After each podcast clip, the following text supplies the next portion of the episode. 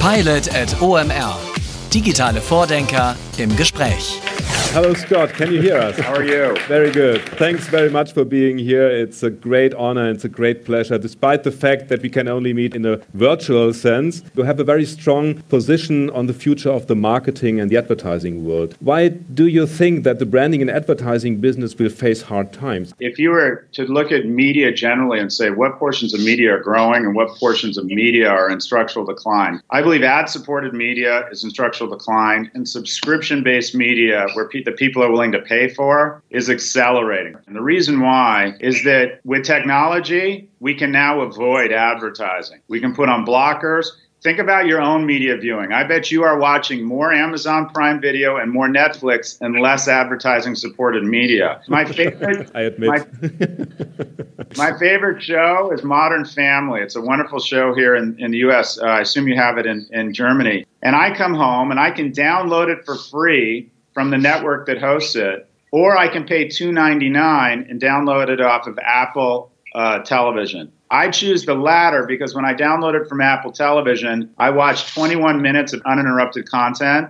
If I download it from the network for free, I get nine minutes of advertising telling me I want a South Korean car, a light beer, or that I have restless leg syndrome, or that I'm bipolar. The ads are so irrelevant so bad, so non targeted that I am opting out of advertising. And slowly but surely, the people who have to endure the most advertising are the people who don't have the technical skills or don't have the money and need ad supported media.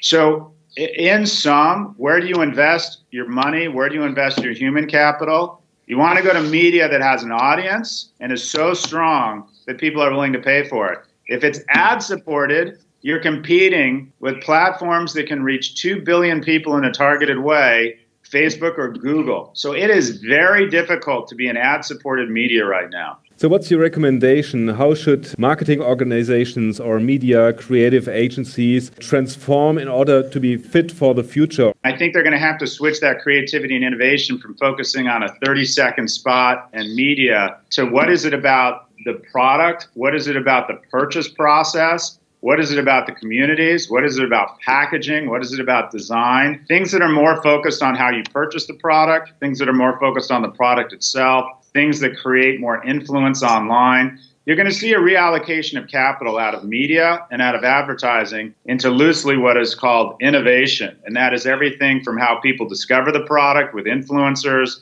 to the product features itself to how people buy it, how it's supported, how they get customer service. So, what you have in agencies is you have a group of exceptionally creative thinkers. Those people have never been in more demand.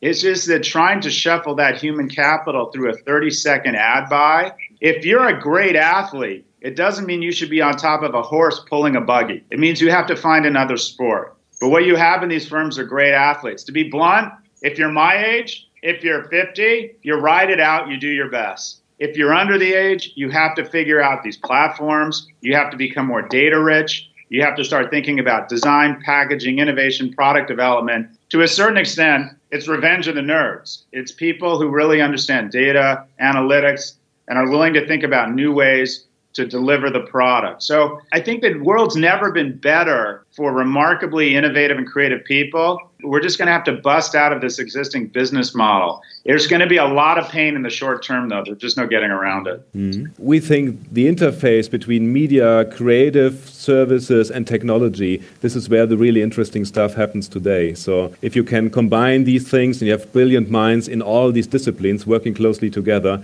this is what still works and what will work in the future. Pilot at OMR. Digitale Vordenker im Gespräch.